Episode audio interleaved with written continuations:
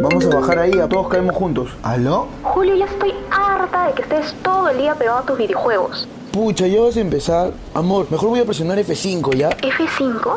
¿Ves cómo me ignoras por estar con ese bendito juego? Ah, su amor, tranquila. Mejor voy a probar con Control Z. Control C. Julio, ¿sabes qué? Terminamos. Si tu flaca no te entiende, nosotros sí, sí, sí. Beta Tester, solo por radio UPN.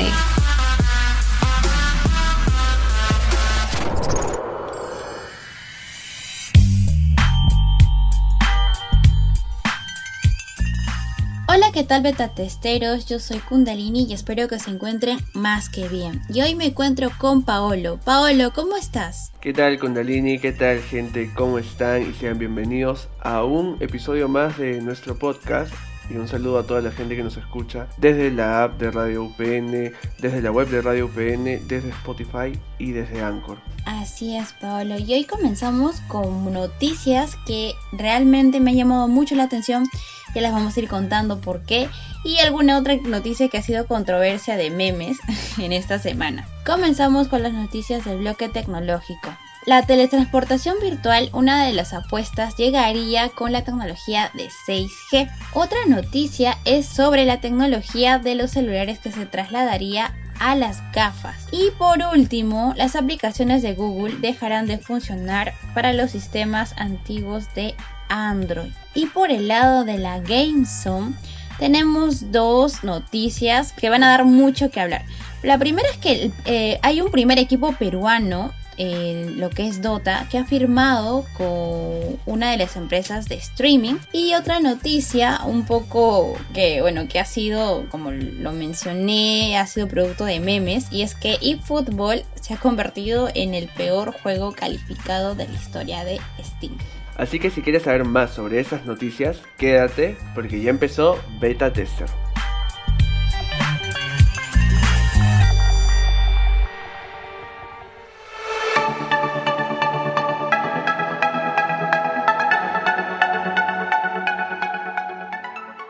Bueno, beta testeros, comenzamos con el bloque de tecnología.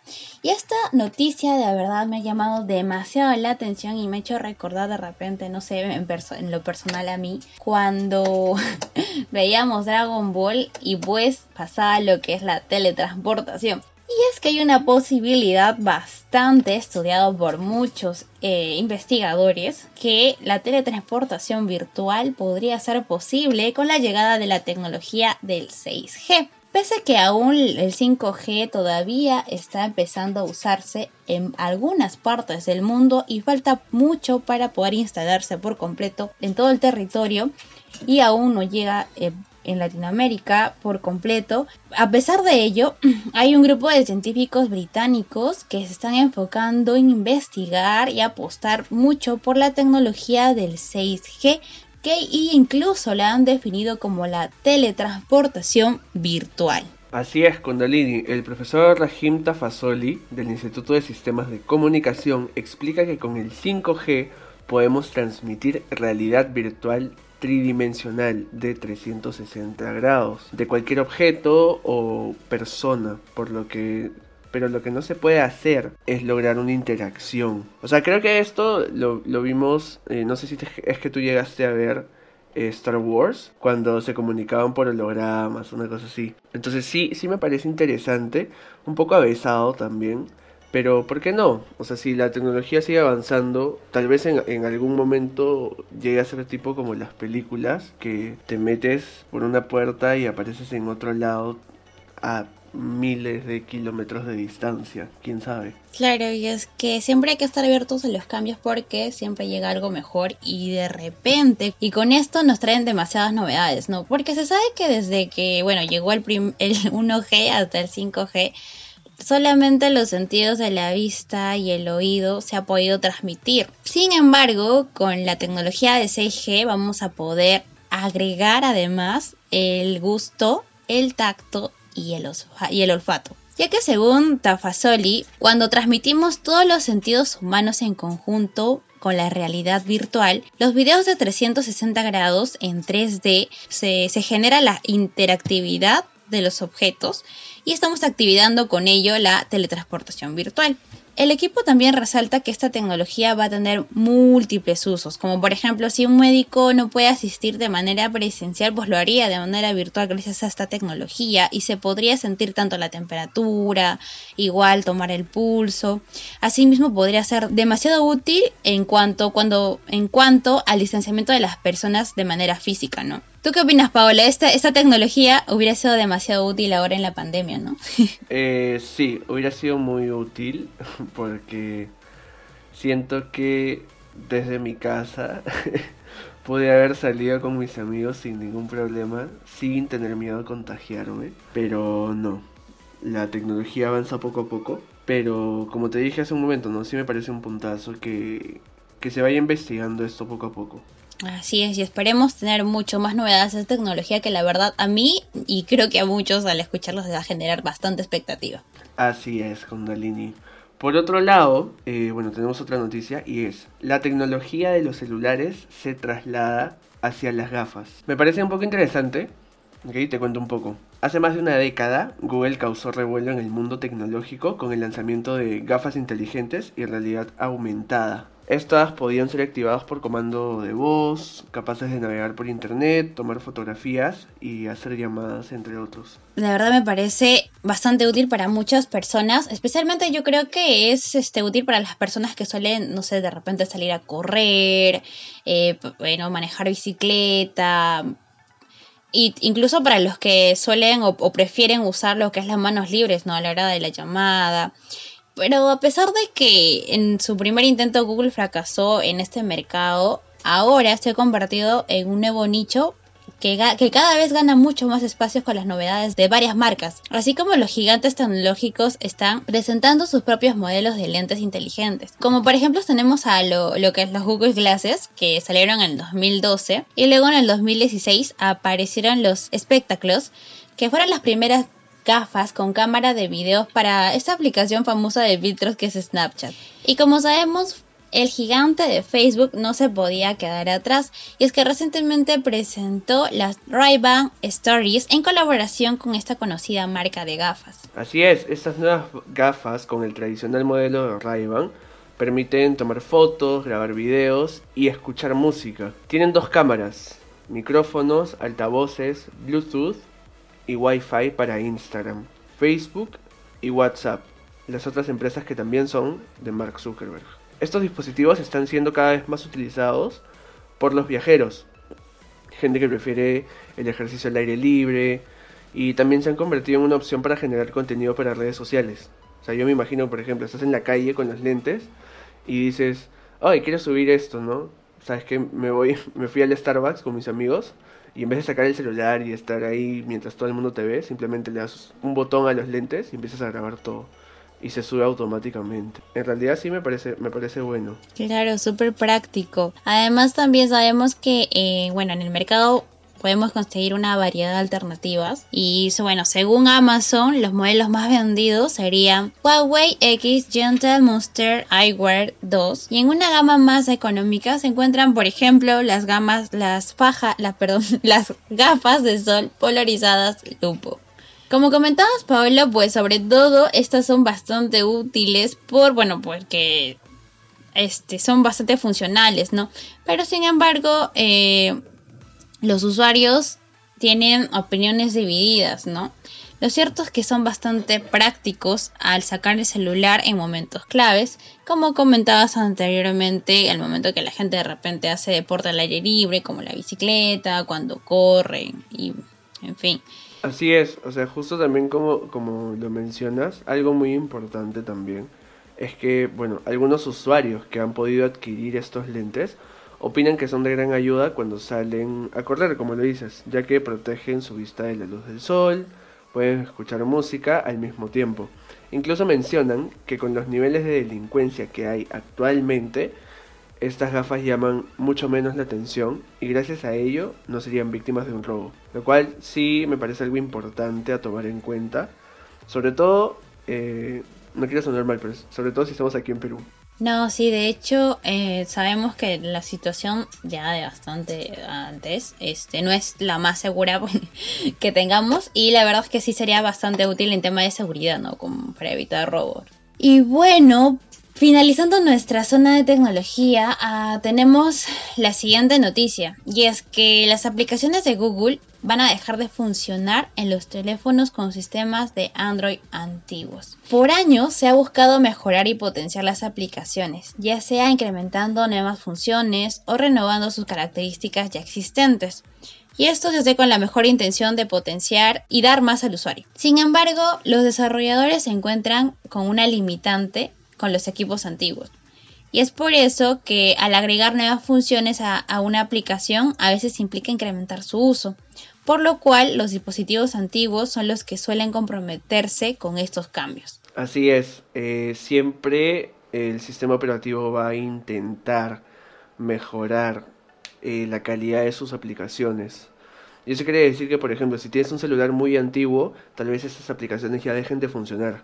Por ejemplo, YouTube, Gmail, Google Maps y el resto de aplicaciones de la familia de Google han dejado de funcionar desde el 27 de septiembre en teléfonos con sistemas Android 2.3.7, que son los Gingerbread o inferiores. Este, este sistema fue lanzado hace 10 años, en septiembre del 2011, y a julio de este año representa menos del 1% de toda la cuota de equipos en los cuales está disponible Android.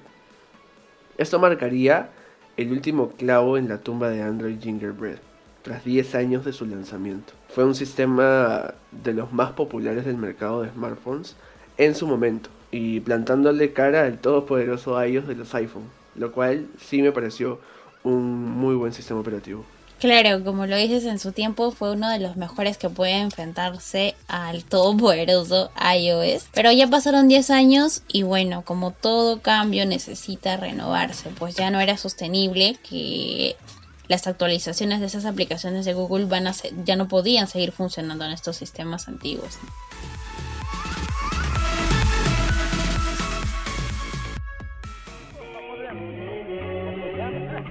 Beta Tester te presentamos el personaje de la semana, Joel Mori Mus Zambela. Es el capitán de Thunder Predator, uno de los dos equipos peruanos que clasificaron a The International, el Mundial de Dota 2. Es el único jugador peruano con un top 6 en una Major Wolf. Fue el 26 de julio del 2018 que Moose logró obtener el ansiado primer lugar en el torneo Liga Dota América, junto a su equipo de aquel entonces llamado G-Pride. Este primer torneo ganado por Moose le daría el impulso que él necesitaba para abrirse camino en el mundo competitivo del Dota 2 y lograr el reconocimiento que tiene hoy en día. Esto fue el personaje de la semana, aquí en Beta Tester solo por Radio UPN Conecta contigo.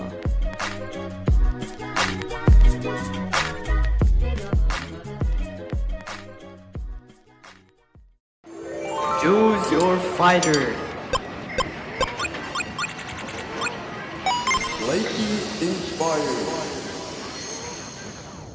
inspired.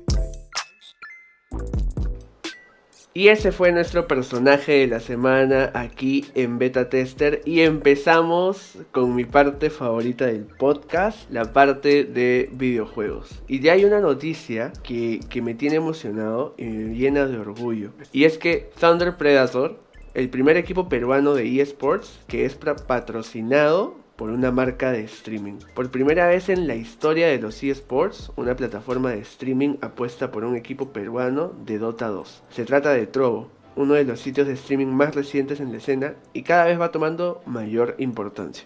Así es, Paolo. Y es que Trovo es la web de streaming perteneciente a los Tencent, los mismos años de Riot Games y PUBG. Y este decidió marcar un antes y un después en la escena peruana de eSports al ingresar como auspiciador oficial de los Thunder Predator. Así es, la destacada participación de Thunder Predator en competiciones oficiales de Dota 2 ha logrado obtener un factor importantísimo a la que toda organización de eSports debe aspirar. Y una de las razones por las que se dio este patrocinio, convertirse en una love mark en la comunidad gamer local. Así es, Pablo, y es que el equipo peruano de Dota 2 ha logrado trazar una importante trayectoria a nivel nacional e internacional tras lograr un top 6 mundial en el torneo de Singapur Major. Clasificaron a International, el máximo torneo de Dota 2 que se disputará este próximo 7 de octubre en Rumanía. Así que toda la suerte para Thunder Predator y muchas felicidades por el nuevo patrocinio.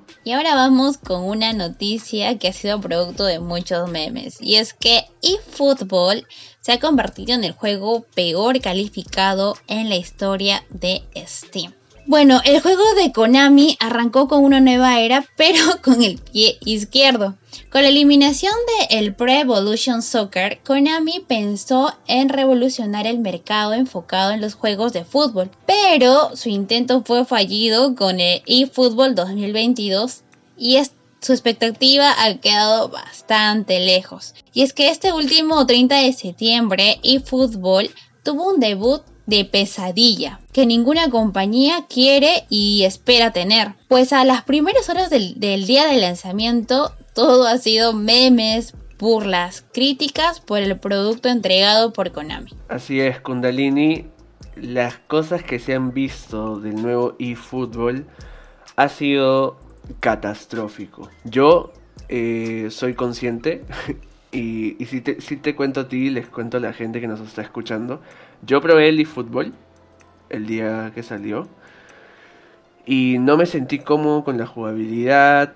Hay mucha gente que se está quejando de eso, obviamente. Eh, los gráficos tienen un montón de errores. Claro, obviamente es un nuevo juego. Van a haber un montón de actualizaciones. La primera actualización que se viene es en octubre, este mes. Y, en verdad me parece, sí, un poco incómodo, ¿no? Saber cómo ha sido la trayectoria de PES y ver esto. Konami ha salido a pedir una disculpa pública. Ha presentado una disculpa a toda la gente que ha jugado eFootball y he dicho, eh, no se preocupen porque en octubre se viene la actualización y vamos a meter más cosas y vamos a cambiar un montón de cosas para que la jugabilidad sea mejor y mejor cada vez. Lo cual sí me parece bien, pero eh, me bajó todas las expectativas en realidad. Claro, Pablo, es que de verdad ha dejado un mal sabor, un sil sabor tras la experiencia, aunque haya sido un free play, pero, o sea, igual ya como que se, se desató una ola de críticas total en los usuarios de Steam que no tardaron nada en sepultar a eFootball en cuestión de horas, pues se reunieron más de 9.000 reseñas, donde el 92% de ellos fueron negativas hacia el juego de Konami. Y lo clasificaron como el, bueno, es nada honroso tener el primer lugar como el título del peor calificado de la historia de esta plataforma, ¿no? Así es. Luego de años en los que Pro Evolution Soccer no pudo levantar en el mercado ni competir contra FIFA, el equipo de desarrollo apostó por un nuevo concepto, lo cual nos llevó obviamente a sacar eFootball. Sin embargo, parece que la pandemia dio mucho tiempo para pensar a los creadores y en algún momento se decidió poner fin a la historia del legendario PES para dar paso a este nuevo juego y sobre todo, anuncio al público, es free to play. Tú entras a tu Steam o entras a tu tienda de Xbox o de PlayStation y puedes descargar el eFootball de manera gratuita. Así que si no lo han jugado, lo quieren probar, no pierdan esta oportunidad. Así Pablo, así que de igual se, deberíamos darle alguna segunda oportunidad, ¿no? Tras la disculpa que presentó Konami. Ojalá lo, lo mejoren porque esto ha, dado mucho que hablar y sobre todo las críticas. Así es. Y bueno, creo que esto ha sido eh, todo el programa de hoy. Así es, Pablo. Bueno, petatesteros, no se olviden que siempre nos pueden escuchar por la página y el aplicativo de Radio UPN en Spotify y en Anchor. Eso fue todo, yo soy Paolo y un gustazo estar con ustedes, nos vemos en un próximo episodio. Y esto fue Beta Tester por Radio UPN, conecta contigo.